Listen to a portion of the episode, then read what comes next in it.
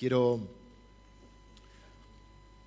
entonces continuar esta serie que comenzamos el domingo pasado acerca de los diez mandamientos. 3.500 años tienen los diez mandamientos.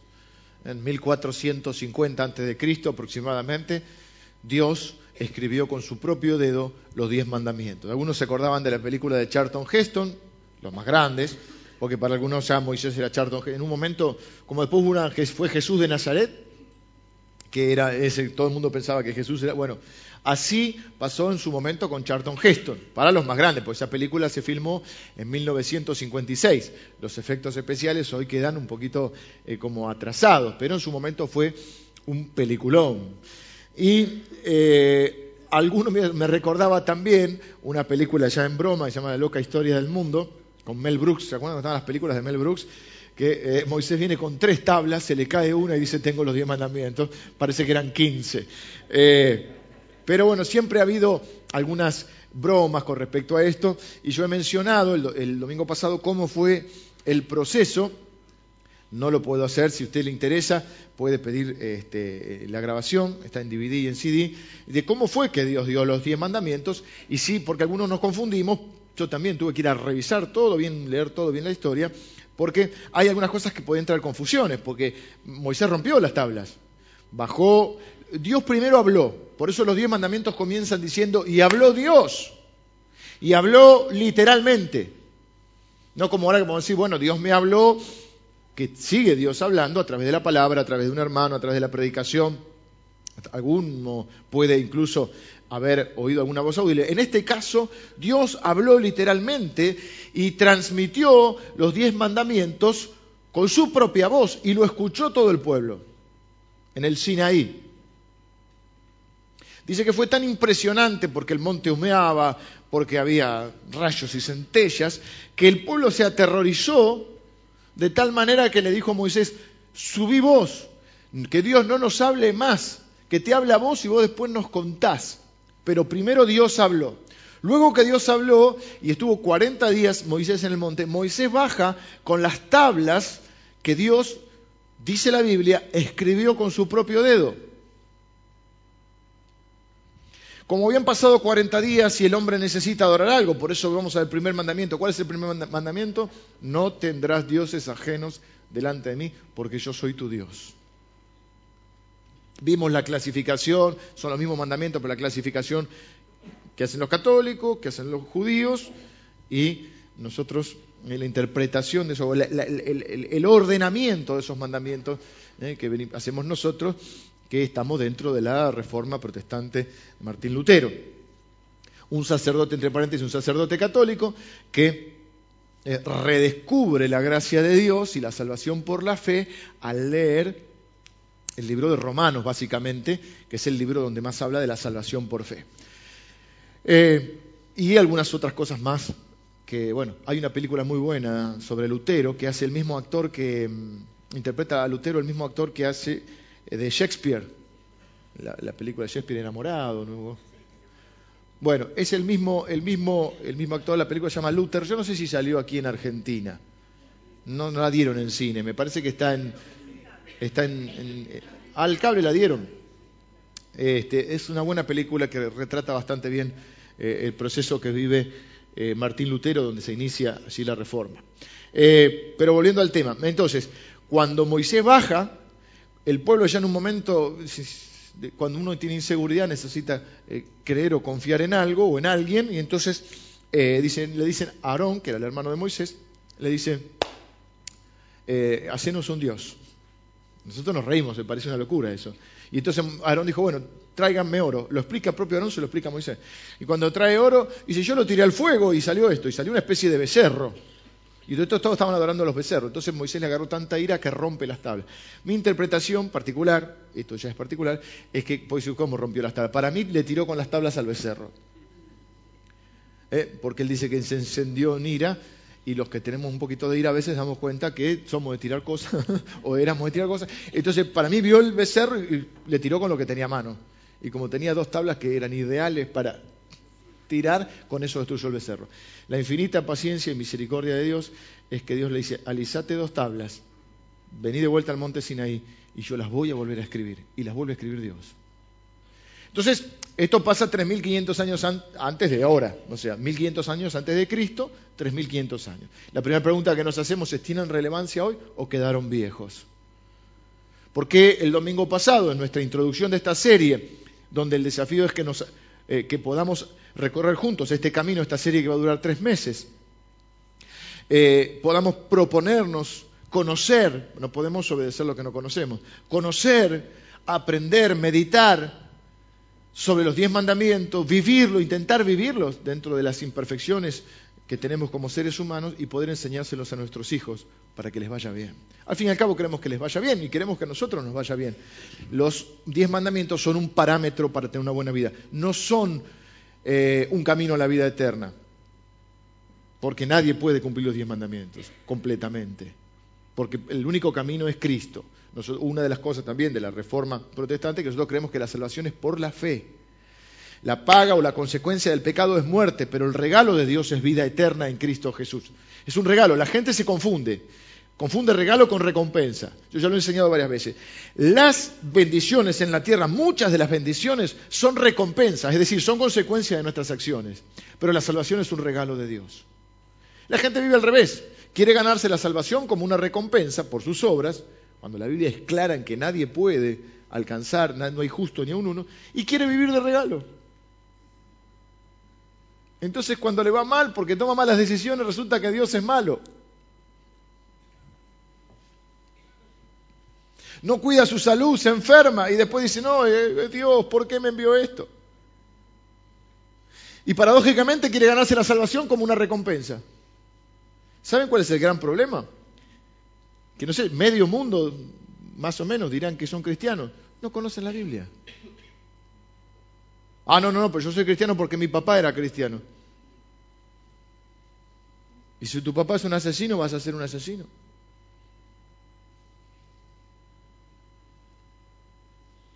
Alguien dijo alguna vez, Dios no tiene nietos, tiene hijos. Y dice la Biblia muy claramente que somos hijos por la fe en Cristo Jesús. No hay otra manera. Mas a todos los que le recibieron, está hablando de Cristo Jesús, a los que creen en su nombre, Dios le dio la potestad de ser llamados sus hijos. ¿Quiénes son hijos de Dios? Los que por la fe ponen su fe en Cristo Jesús. Se arrepienten de sus pecados, se bautizan y reciben el Espíritu Santo. ¿Está bien? Ahora, el problema de la cristiandad es que no conoce la Biblia. No tienen la menor idea de la Biblia.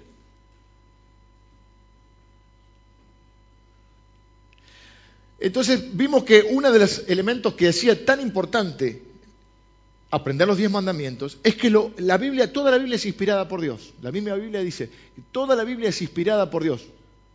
Pero los hombres, como yo explicaba, que escribieron la Biblia, no entraban en un trance loco que empezaban a escribir. Yo no sé dónde vi una vez una escena donde había uno que, iba escribiendo y, era una cosa de loco. La mayoría ni escribía, tenían, tenían lo que se llamaba amanuenses que, le escribían.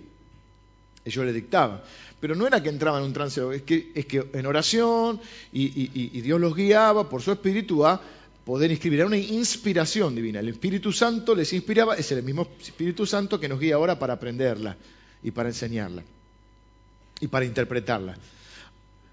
Ahora, los mandamientos, además de estar dentro de la Biblia y ser, digamos, eh, puestos eh, por escrito en las primeras, los primeros rollos y cómo se conservó la escritura, aunque en principio fue en tradición oral, sí, se le atribuye los primeros cinco libros de la ley, que los judíos llaman la Torá, que es Génesis, Éxodo, Levítico, Número y Deuteronomio, a, la, autoría de Moisés. Pero los, los diez mandamientos tienen otro, otro condimento, por decirlo, otro, me sale la palabra, aditivo me sale, pero no es aditivo. Tienen un componente extra. Es lo único que encuentro en toda la escritura. La Biblia son 66 libros, escritos en más de 4.000 años. Sin embargo, o 3.500. Sin embargo, no hay otro párrafo de la Biblia del cual se diga que fue escrito directamente con el dedo de Dios. La misma Biblia, lo mencionamos, vimos varios pasajes el domingo pasado, donde se eh, escribe perfectamente y se aclara perfectamente que los mandamientos los escribió Dios. Primero los habló y luego los escribió. Después vemos además la importancia del no. A veces necesitamos entender que Dios dice no. Y no podemos hacer caprichito o berrinche como hacen los nenes. Nueve de los diez mandamientos contienen una prohibición, un no. Entender que hay bendición en el no, que hay no que son positivos. O nunca le tenés que decir que no a tu hijo. Algunos tendrían que aprenderles a decir que no a sus hijos. Ayer estaba leyendo un artículo eh, por internet, pero de un diario de Infobae, que hablaba acerca de la tiranía de los niños hoy, de cómo se ha perdido el parámetro, que no necesariamente era exactamente bueno el modelo de antes, porque por ahí contenía mucho castigo físico y un montón de cosas, pero decía que el problema es que, si bien el modelo, que muchos padres no quieren repetir ese modelo porque, porque lo habían sufrido en carne propia, eh, el problema es que no era que aquel modelo hubiese caducado. El problema es que no había un reemplazo del modelo. Entonces, hablaba de eso. ¿Cuántas veces necesitamos decirle que no a nuestros hijos y no lo hacemos caprichosamente, o no deberíamos hacerlo caprichosamente, sino lo hacemos por su bien? Decimos, mira, no podés meter la mano en el fuego porque te vas a quemar. Y a veces cuando vos decís, no, el chiquito que hace te mira. Ya año y medio, dos años, ya desafía la autoridad, te mira. Y vuelve a intentar. Y por ahí tenés que hacerle así en la mano. Claro, no lo podés matar a palo porque, porque, porque nunca hay que, no, creo que ese sea el método, pero sí, a veces no. Y el nene que va a decir, mi papá es malo, porque no me deja hacer lo que yo quiero. Yo sé lo que quiero y sé cuál es lo mejor para mí. Y a veces vos no se lo podés explicar, intentamos explicarle, pero hay cosas, hay un momento, viste que hay un momento que lo explicas a tus hijos, y dices, bueno, porque yo lo digo, basta, punto. Así hace Dios. Y así algunos de nosotros hacemos el mismo berrinchito y caprichito cuando Dios dice que no. Por eso creemos que podemos torcerle la voluntad a Dios haciendo capricho. Algunos creen que hasta con la oración le pueden torcer la voluntad a Dios. Termina siendo una otra forma espiritual hoy de, encapricharse. Tuérzale el brazo a Dios. Los que enseñan eso están equivocados, para mí entender. Uno tiene que someterse a la voluntad de Dios y decir, yo confío que vos sos mi papá y que vos sabés lo que me conviene. Cuatro respuestas tiene Dios, dice no, a veces dice sí, a veces dice no es el momento, tenés que esperar, y a veces dice tengo algo mejor. En el momento no lo comprendés como no comprendiste tus padres en muchos aspectos hasta que fuiste padre o hasta que maduraste. Entonces la vida cristiana es un proceso de madurez, porque dice la Biblia que cuando uno nace es una nueva criatura. El apóstol Pablo dice, les quise dar de comer un poco más sólido, pero no, tuve que volver a la, leche espiritual porque todavía no están maduros. Los mandamientos son para gente un poco más madura. Eh, los mandamientos no se los dio a todo el mundo Dios. Dios no le dio los mandamientos a todo el mundo, ni a todos los pueblos. Se los dio a su pueblo. Por eso los mandamientos no son para ser salvos. Los mandamientos es para los que son salvos para su pueblo, que somos nosotros hoy. Y hoy vamos a ver el primer mandamiento. El primer mandamiento dice, dijimos que los mandamientos están en Éxodo capítulo 20 y Deuteronomio capítulo 5. Primer versículo dice, y habló Dios todas estas palabras. ¿Por qué eran importantes los mandamientos? Porque habló Dios. ¿Por qué eran importantes? Porque nos enseñan, nos dan ese parámetro para no salirnos de la cobertura de Dios. Y habló Dios todas estas palabras diciendo, yo soy Jehová tu Dios, que te saqué de la tierra de Egipto, de casa de servidumbre. No tendrás dioses ajenos delante de mí. El domingo que viene vamos a ver el segundo mandamiento, que es, no te harás imágenes. Por eso digo que la gente no sabe la Biblia. No te harás imágenes ni de lo que está en el cielo, ni en la tierra, ni debajo de la, sierra, ni de la tierra, ni te postrarás delante de ella. Por eso acá no hay ninguna imagen. Pero ese es el segundo mandamiento, que está relacionado. Por eso algunos lo toman como uno solo. Pero nosotros vamos a ver como dos. Mi tesis durante toda la serie es, los mandamientos para usted y para mí pueden ser una carga o una bendición. Uh, che, si soy cristiano tengo que seguir los mandamientos. Un plomazo. Para mucha gente es eso. Las religiones no hagas, no hagas, no hagas, no hagas, tenés que hacer esto, esto, otro, y esto no es.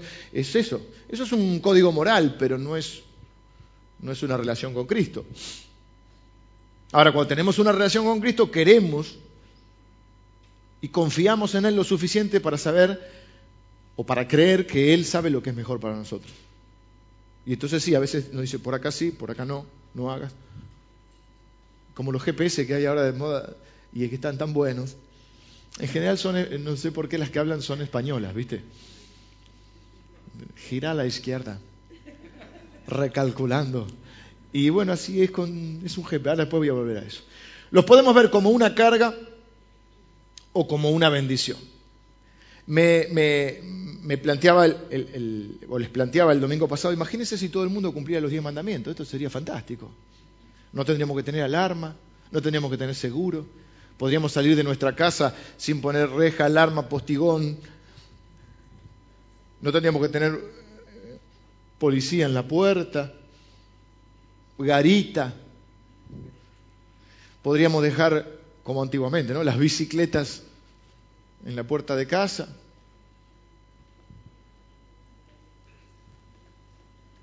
No tendríamos que estar preocupados porque alguien mire a nuestra esposa o a nuestra hija. No tendríamos que, que estar sufriendo que otros hablen de nosotros, ni nosotros hablaríamos de otros. Nadie diría mentiras, nadie se robaría, nadie estaría hablando de la inseguridad. No habría codicia, no habría ambición. El mundo sería fantástico. No habría cárceles.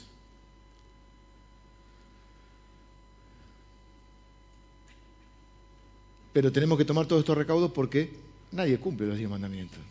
A nadie le interesa, porque son escritos antiguamente, Dios es antiguo. Pero yo creo que son bien relevantes porque el corazón del hombre no ha cambiado. Ha cambiado la sociedad, ha cambiado las costumbres, pero el corazón del hombre sigue siendo el mismo. Aún los que no creen en Dios reconocen, o muchos reconocen, que los si la gente cumple los diez mandamientos es un parámetro perfecto de convivencia. Podemos ver el primer mandamiento como una carga como una bendición. Les voy a explicar cómo sería una carga y, hoy voy a ser breve en esta, parte. Em, imagínense, cuando Dios le dio este mandamiento a Moisés, todos los pueblos tenían muchos dioses. Tenían plan A, plan B, plan C, porque no era, ningún dios era demasiado confiable y ningún dios era demasiado suficiente. Entonces, ¿qué tenían? Y, por ejemplo, tenían un dios para la cosecha, pero también adoraban al sol, porque necesitaban el sol. Ahora, si había mucho sol y no adoraban a la lluvia, por ahí la lluvia se, empacaba y no venía. Y entonces, porque estaba celosa del sol. Entonces también adoraban a la lluvia. Y por las dudas tenían siempre alguna diosa de la fertilidad. En el Antiguo Testamento, por ejemplo, usted va a encontrar a Cera, una que se llamaba Cera, tenían a Baal, tenían un montón de dioses. Y como Israel estaba rodeada de todos esos pueblos, por eso la Biblia le, dice, conviértanse ellos a ti y tú no te conviertas a ellos. Se les pegaban los dioses ajenos. Por eso no les dejaba mucho eh, Dios que se mezclaran, ni querían que Nehemías, lo menciona, Esdras, que, tomaran mujeres como esposas de otros pueblos, porque yo, pero son cerrados. Lo que pasa es que con, con la mujer venía el Dios del otro. Entonces, si uno lo ve negativo y dice, uy, qué macana, yo no puedo tener otro Dios. Y si me falla el sol, estoy preocupado. Y si el sol, y si la luna, y si la tierra, y si la fertilidad. Entonces uno lo puede ver como una carga. Uh, ellos pueden tener varios dioses y yo no puedo tener. Como todos los mandamientos. Uno lo puede ver como, oh, no, no, no, una carga. O como mucha gente ve la relación con Dios. Como una carga. Para muchos es una carga. Uh, hay que ir a la iglesia. Oh.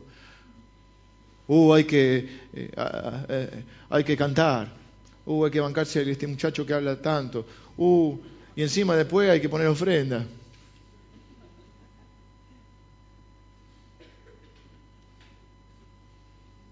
Sí, qué bendición. Soy parte de un pueblo redimido. Tengo vida eterna. Qué bueno que puedo ir a la iglesia para aprender y madurar. Para tener, relacionarme con mis hermanos. Para que alguien ore por mí y yo orar por alguien.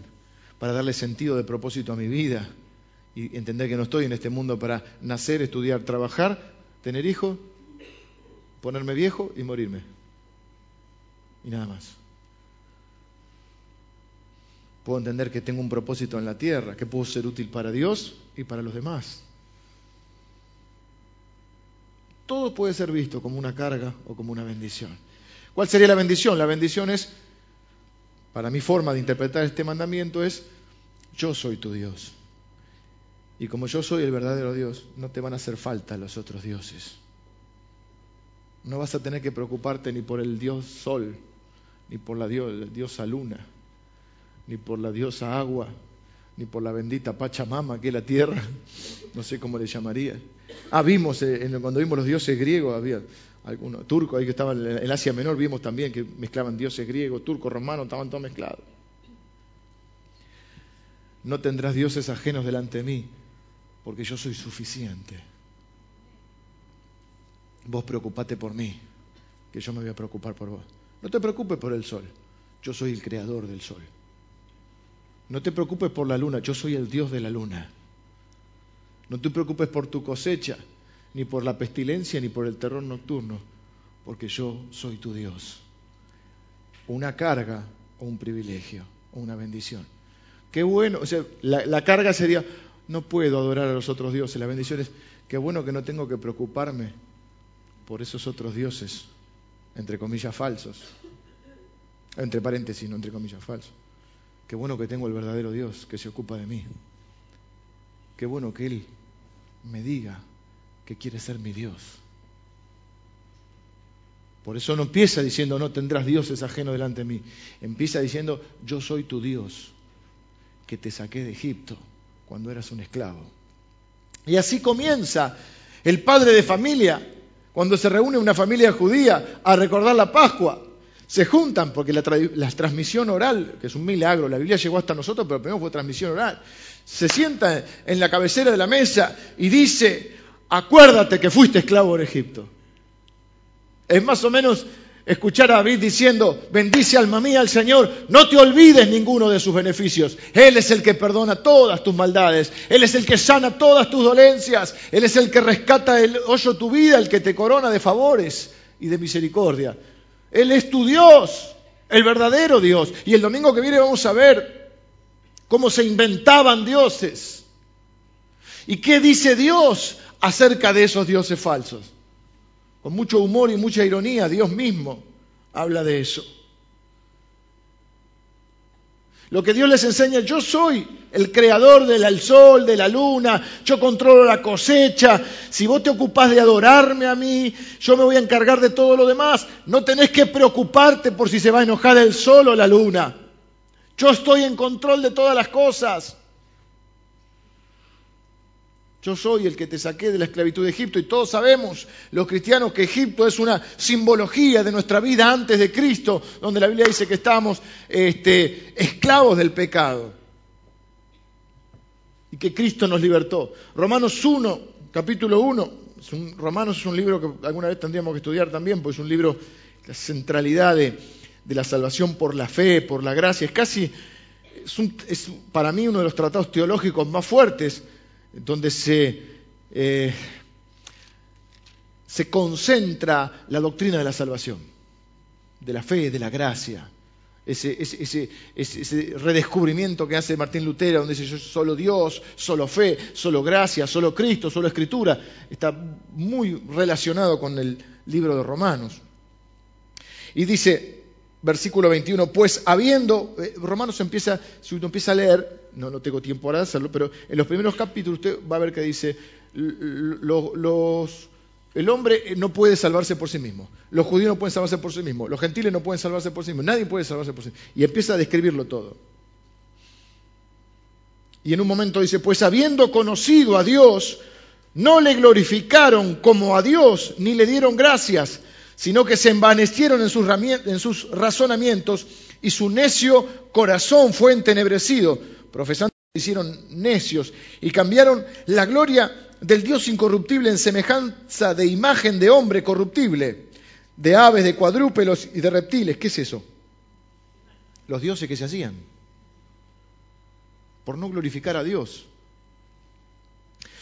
Por, lo cual también Dios los entregó a la inmundicia, a la concupiscencia de sus, de sus razones, de sus corazones, perdón, de modo que deshonraron entre sí sus propios cuerpos, cambiaron la verdad de Dios por la mentira, honrando y dando culto a las criaturas antes que al Creador, a lo creado antes que al Creador, sol, la luna, el cual es bendito por los siglos, amén. Por esto Dios los entregó a pasiones vergonzosas, pues aún sus mujeres cambiaron el uso natural por el que es contra naturaleza. Y de igual modo también los hombres, dejando el uso natural de la mujer, se encendieron en lascivia unos con otros, cometiendo hechos vergonzosos, hombres con hombres, recibiendo en sí mismo la retribución debida a su extravío. Y como ellos no aprobaron tener en cuenta a Dios, Dios los entregó una mente reprobada para hacer cosas que no convienen estando atestados de toda injusticia, fornicación, perversidad, avaricia, maldad, llenos de envidia, homicidios, contiendas, engaños, malignidades, murmuración, murmuradores, detractores, aborrecedores de Dios, lujuriosos, soberbios, altivos, inventores de malos, desobedientes a los padres, necios, desleales, sin afecto natural, implacables, sin misericordia. Bueno, una descripción del mundo de hoy. ¿Por qué viene esta caída del hombre? Es la primera pregunta que no, voy a resolver hoy. Mm, cuando la gente dice, si existe un Dios, ¿por qué la maldad en la tierra? Porque se desviaron de Dios. ¿Y por qué hay hambre? Porque hay codicia. Si con el presupuesto de seguridad que tienen las potencias mundiales, una de las potencias mundiales, por decir una, Estados Unidos, con su presupuesto de seguridad se acabaría el hambre en la tierra. ¿Por qué hay pobres? Porque hay codiciosos, porque hay violentos, porque hay avaros, porque hay ambiciosos. Todo lo que describe ahí es producto de, cómo empieza. Porque habiendo conocido a Dios, no le, lo glorificaron como Dios, no lo reconocieron como Dios, y se hicieron sus propios dioses. Claro, hoy la mayoría de nosotros, que nos consideramos gente inteligente y avanzada, no tenemos un Dios, eh, no nos hacemos, bueno, me falló el ejemplo. Iba a decir, no nos hacemos una estatuita y la adoramos. ¿O sí? No todos. Yo les conté el domingo pasado, una vez que estuve en Italia, en una ciudad que se llama Padova, que sería Padua, y está San Antonio de Padua. Pedile a San Antonio que te mande un novio todos los domingos. Bueno, está la estatua de San Antonio, que es como de bronce, a esta altura le queda el pie. Y hay una fila larga que la gente hace para tocarle el pie izquierdo, creo que era el izquierdo. ¿Para qué? para que te mande un novio. Así que las chicas desesperadas están ahí y algún que otro medio que también quiere un novio, hace la fila. Y literalmente, esto lo vi, no es que me lo contaron, no, lo vi yo. No sé si saqué fotos, si tendría que buscar, antes no había esa foto de ahora que la computadora, nos sacamos 14 rollos, que nos salió más caro que el viaje. Pero bueno, este, a mí no me gusta sacar fotos. A mí me encanta cuando voy con otros que otro, yo digo, saca, saca, me gusta ver, pero no me gusta. Pero gracias a Dios mi esposa saca fotos y a mí unos amigos míos sacan muchas fotos también. Este, y después está bueno, porque después sí te gusta ver las fotos. Bueno, a ver si la, si la encuentro y no sé cómo se puede trasladar, porque la debo tengo unos álbumes como había antes. Y está la foto de San Antonio, y era increíble. El pie izquierdo tiene, tiene los dedos acá, y el pie izquierdo ya no tiene los dedos, está un muñón. Está comido como si lo hubiese agarrado con un, cortafierro y le das así como cuando le das al cordón de la vereda un ladrillo que queda todo comido. Entonces tiene un pie y el otro así. Años y años y años pidiéndole novio a San Antonio. Y vos podés creer. No es que son muchos, la, no sé, la fila lo que era, aparte a la gente le encanta hacer fila para todo, ¿viste? Claro, y una cosita así, estás en un, edificio magnífico, una cosita así, todos están mirando la fila para, hacer, para ver eso. Eh, otros llevan en la billetera una estampita. Otro tiene la de satanudos, ¿no? Como hasta que no te... Con... Sí, Santo Pilato. Ah, ah, bien. No era la de satanudos. Hasta que no me dé suerte no te desato. La escuela ese, se hacía para la prueba. Eh, San Roque, San Roque, que este perro no me toque. Gauchito, hice un pequeño viaje el gauchito, hice un pequeño viaje yo este, eh, estos días y vi eh, los santuarios que había del gauchito Gil, Gil, y bueno, una serie de cosas. ¿Eh? Pero se lo saben todos ustedes. A ver. No era Gil, era ladrón. Claro, bueno, ahí estábamos diciendo el otro día que eh, Cumplir los mandamientos no nos exime de la oración. El hermano dice, claro, no era tangible, era el ladrón, es el patrón de los ladrones. Entonces le pide, claro, vamos, vamos a robar. Bueno, vamos a pedirle que la policía no venga, que los ángeles nos cuiden de los policías. El, el, cumplir los mandamientos no nos exime de orar, no es que reemplaza la oración, pero lo que nos enseña es a orar coherentemente. No puedo citar, ay, tus ángeles mandarán que me guarden, Señor, ayúdanos en este robo. No reemplaza la oración, pero hace que oremos más coherentemente, es decir, que tratemos de vivir de acuerdo a lo que oramos.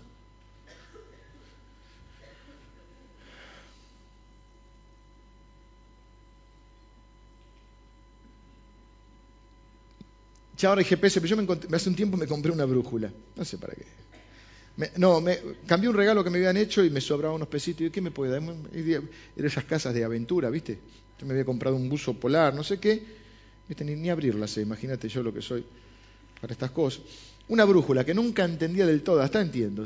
La brújula, acá, porque vos lees norte, sur y decís, pero ¿cómo? No, no. Vos siempre, pongas como la pongas, la, tiene una agujita que tiene una punta verde y esa punta siempre apunta al norte. Por ejemplo, el norte está allá acá. Está bien, porque está la, está la, vía, para que me cubico. La vía está allá, nosotros estamos del el, es el oeste, el este y el norte. Está perfecto. La brújula siempre te marca el norte. No tenés que confundirte porque está escrito sur, este. Los autos.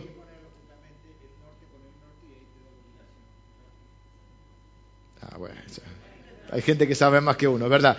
Tengo que poner el norte con el norte y ahí está perfecto el norte. Mira. Desde el este hasta el... ¿Te acuerdas que cantábamos antes esas canciones medias infantiles? Desde el este hasta el oeste, desde el norte hasta el sur, no sé cómo era. Perfecto. El norte, hermanos. El norte es el que ordena, decía Benedetti. El norte es el que ordena, ahí está. Y los autos bueno, moderno no tanto, pero el eh, mío es 2007, pero me marca. Tiene una letrita, yo voy andando y te dice al west, al east, en inglés por supuesto, al norte o al sur. ¿eh? Y la otra gente, te, es muy común que la gente tenga pegado el GPS. Eh, pero vamos con la brújula que es más, más precaria. De alguna manera, los diez mandamientos lo que hacen es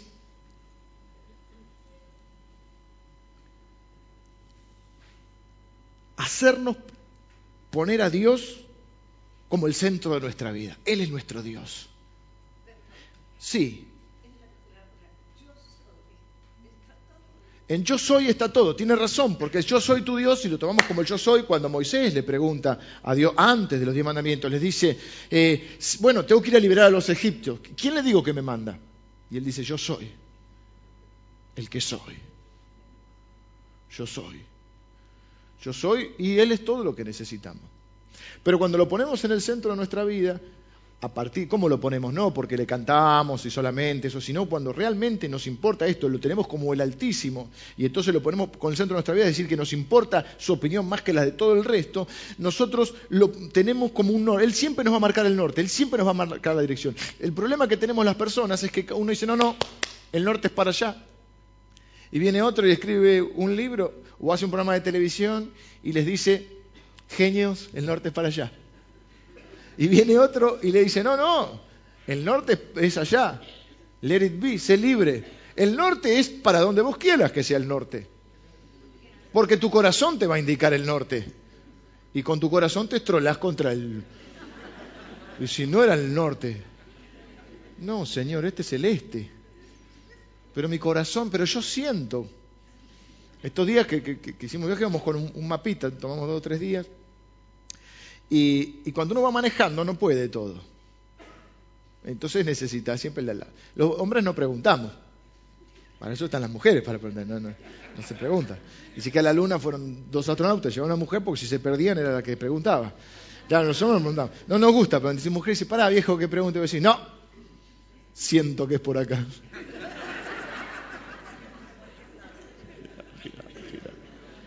Hasta que en un momento dice, bueno, pregunta.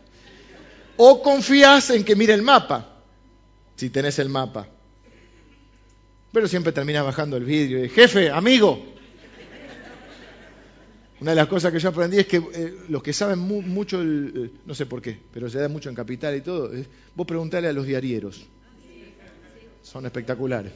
Antiguamente, cuando yo trabajaba eh, en otro trabajo que eh, tenía que recorrer todo, todo el que era el Gran Buenos Aires, y por ahí estaba en Vicente López y tenía que ir a Remedio de Escalada. Vos decís, existe un camino.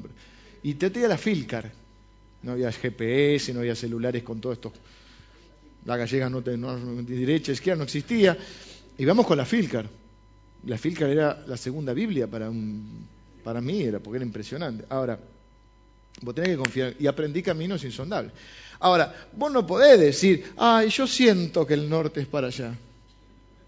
Siento que esta nos va. No.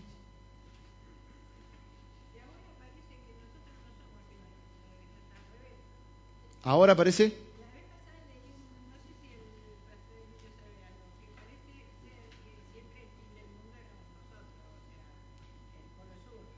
Ah, sí. Ah, no, no somos. Dice que la, que, la hermana de yo que antes antiguamente está muy interactivo hoy.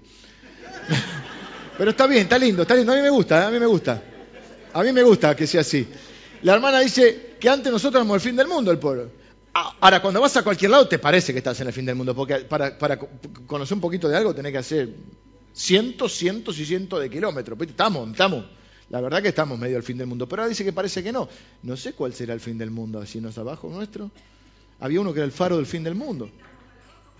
Ah, si estamos bajo para arriba. Y el mundo está pata para arriba, pero no sé. También los chinos pensarán que están en el fin del mundo, están del otro lado. Pero bueno, más allá de todo eso, este, y nosotros nos reímos, devolvemos esto de, de los dioses. A veces hacemos nuestro Dios nuestro propio. Eh, a nosotros mismos creemos que esa es la tentación inicial. Si comés de esta manzana, no era ni el sexo ni todo eso. ¿Cuál es el, el pecado original? Es seréis como dioses. No, si tenés que hacer lo que el corazón te diga, porque yo siento que... No, no. ¿Qué siento? Hay una brújula, bueno, es Dios, creador de la vida, que te da el manual.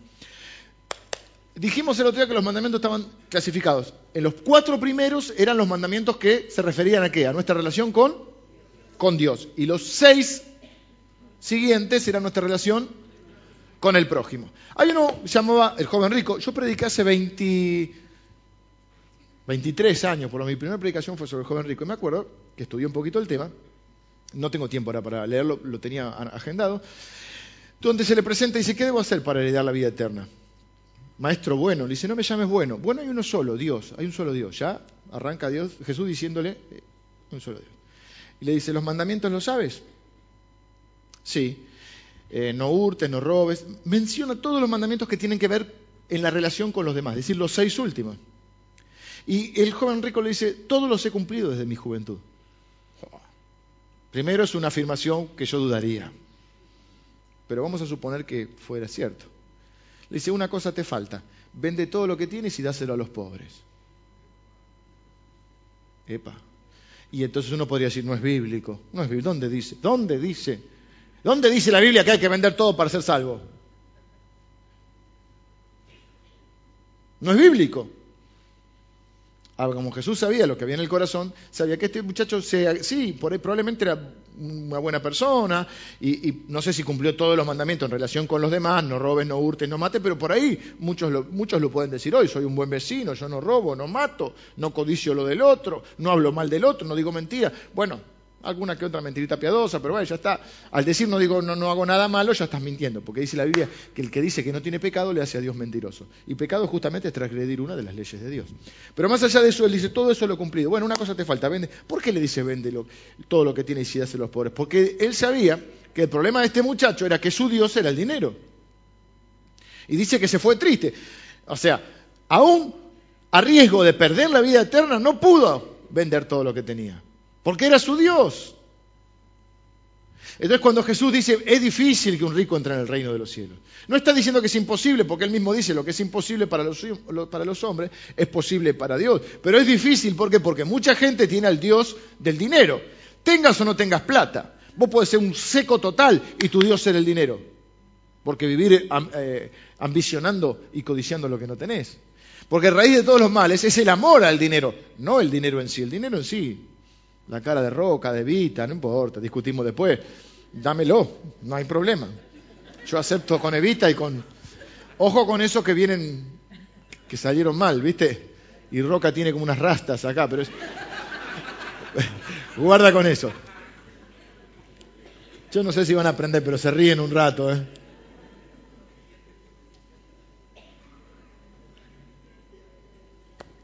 Vengan los músicos, tengo que ya ir finalizando.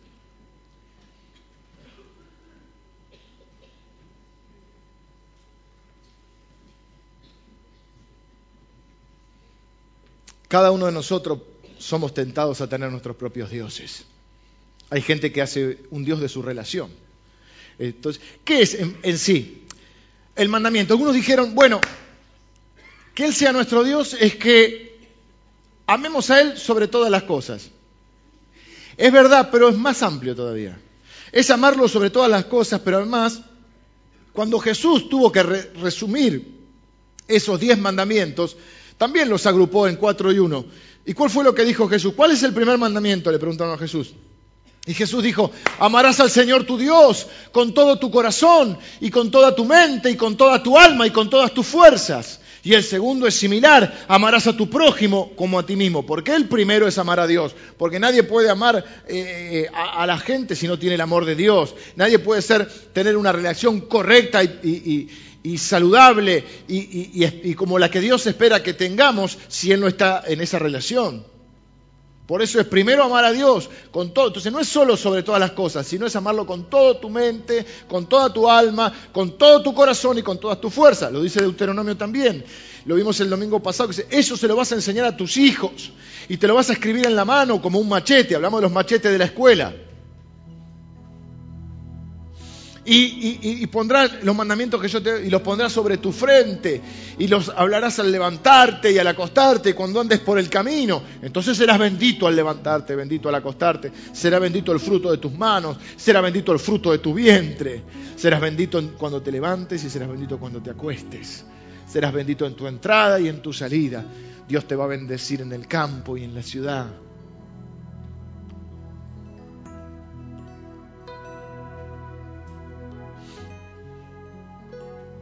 Amarás al Señor tu Dios. ¿Cómo se resume? Casi este sería el cierre de la serie, pero ¿cómo se resume todo esto? Amarás al Señor tu Dios con todo tu corazón, con toda tu mente, con toda tu alma y con toda tu fuerza. Pero hay gente que hace de una relación su Dios. Entonces esa relación no es la que Dios quiere para vos. Te vas a casar con alguien que no ama a Dios, vas a formar una familia que no ama a Dios. Eh, esa relación te hace mal, esa es una relación, dirían algunos, eh, tóxica, una relación que te, que te contamina, una relación que, que, en la cual quizá hay hasta violencia o hay egoísmo. Eso no es lo que Dios quiere para vos, pero yo lo amo. Pero te está matando a palos, pero yo lo amo. En otras palabras, lo amo más que a Dios. Porque la Biblia dice que no, no, no, no, ¿cómo vas a formar un hogar? Eh, la Biblia te explica lo que es el yugo desigual, ¿cómo vas a... Cuando impongo mi voluntad, bueno, esa persona quizás sea, esa relación o esa persona sea mi Dios. Cuando haces un trabajo que no agrada a Dios, como bien podría ser el, trabajo del gauchito G, salí a robar. Hay muchas formas de robar, no solo con, con arma, ¿no? Hay gente que roba en su trabajo. O hace un trabajo que no es honesto. Pero de algo hay que vivir. Entonces vos estás poniendo eso por encima de tu Dios. Y tu Dios puede ser el temor, tu Dios puede ser la ambición, tu Dios puede ser la codicia.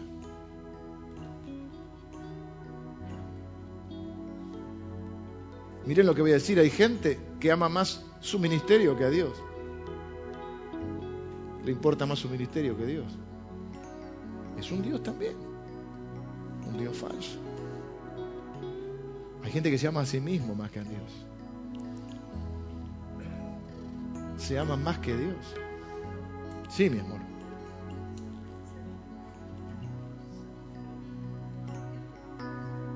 ¿Cómo, mi amor? Eh, el activismo. Claro, cuando queremos hacer cosas, eso me decís, cuando queremos cosas para Dios sin Dios. Si amamos a Dios hay cosas que no debemos hacer. Cuando yo creo que sé mejor que Dios lo que, lo que Dios, lo, que lo que es mejor para mí y lo quiero aconsejar a Dios, yo me pongo en el lugar de Dios. Y mi oración no es para escuchar cuál es la voluntad de Dios, mi oración es para decirle a Dios lo que tiene que hacer.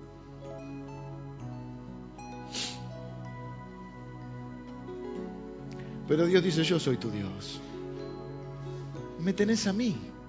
No, no vas a necesitar otro Dios. Mira lo que te digo dice el apóstol Pablo, mi Dios, pues, suplirá todo lo que os falta, conforme a sus riquezas en gloria en Cristo Jesús. ¿Alguien puede prometer lo mismo que Dios? ¿Alguien puede decir que suplirá todas nuestras necesidades de acuerdo a la riqueza de Dios? Dice el apóstol Pedro, todas las cosas que pertenecen a la vida y a la piedad. Cuando separa la vida y la piedad está hablando de la vida terrenal y la vida espiritual. Pero ambas cosas, todas las cosas que pertenecen a la vida y a la piedad, a la vida terrenal y a la vida espiritual, nos han sido dadas por su divino poder. Y el rey David diciendo, el Señor es mi pastor, Él es mi Dios, nada me faltará, nada me faltará. Entonces mi propuesta hoy es que veamos este mandamiento y nos sintamos privilegiados. Más que un mandamiento, es una promesa, es una bendición. No necesito otro Dios. Tengo al verdadero, el que se ocupa de mí. Yo lo único que tengo que hacer es ponerlo como el centro de mi vida. Como la brújula, ¿viste? Y dejar que Él me marque el norte. Y cuando Él dice sí, es porque es sí. Y porque lo que más me conviene es sí. Cuando me dice quédate quietito y espera, es porque hay que quedarse. Cuando dice no, no. Y a veces, gloriosamente, benditamente y maravillosamente, le pedís algo y te dice, tengo algo mejor. Porque soy tu Dios. No tenés que preocuparte. No tenés que afanarte por el día de mañana. Tenés que buscar mi reino. Si yo me ocupo de vos entonces vos podés decir, mi Dios, pues, suplirá todo lo que me falta.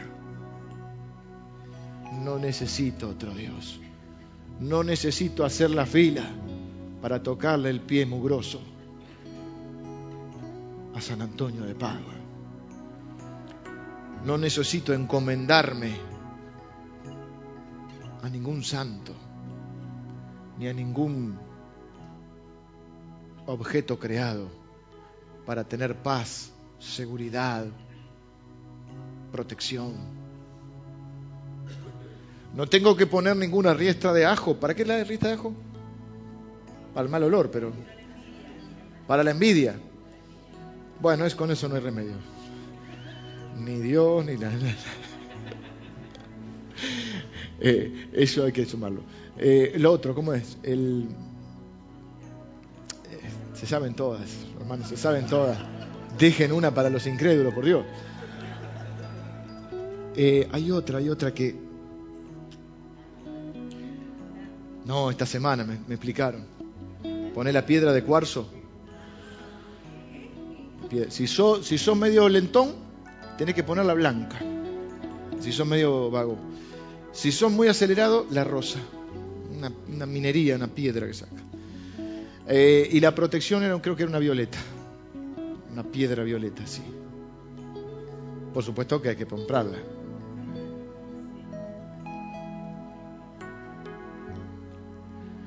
Ocuparte ni por tu descanso, ni por la noche, ni por los peligros. Sí ocupar y ser,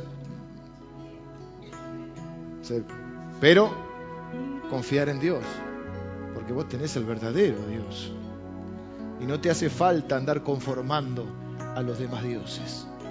Ven, en este primer mandamiento estamos viendo lo que va a ser la tesis de todos los mandamientos. ¿Una carga o una bendición? uno, uh, yo pensaba así. Yo me crié en la iglesia, pero en un momento me fui. Y yo hablaba con algunos amigos, y yo, pero si yo me hago cristiano, y yo sabía que tenía que dejar esto, esto, esto, y uno no quiere. Sabía perfectamente lo que estaba bien, lo que estaba mal. Y sabía perfectamente que estaba del otro lado del, del corral.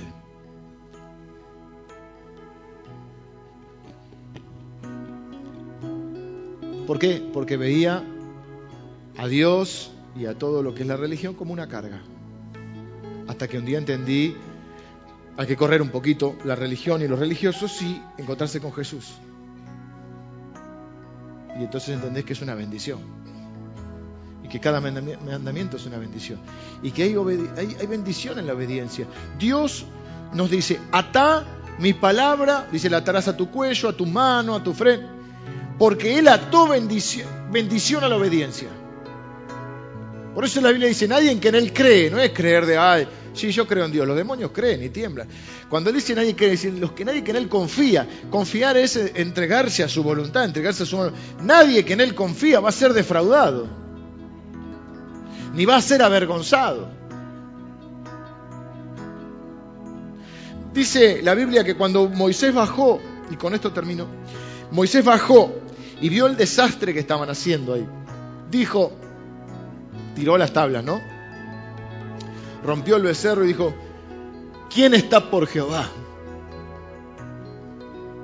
¿Y saben quiénes fueron los primeros en responder? Los de la tribu de Leví, que luego vinieron a ser los sacerdotes.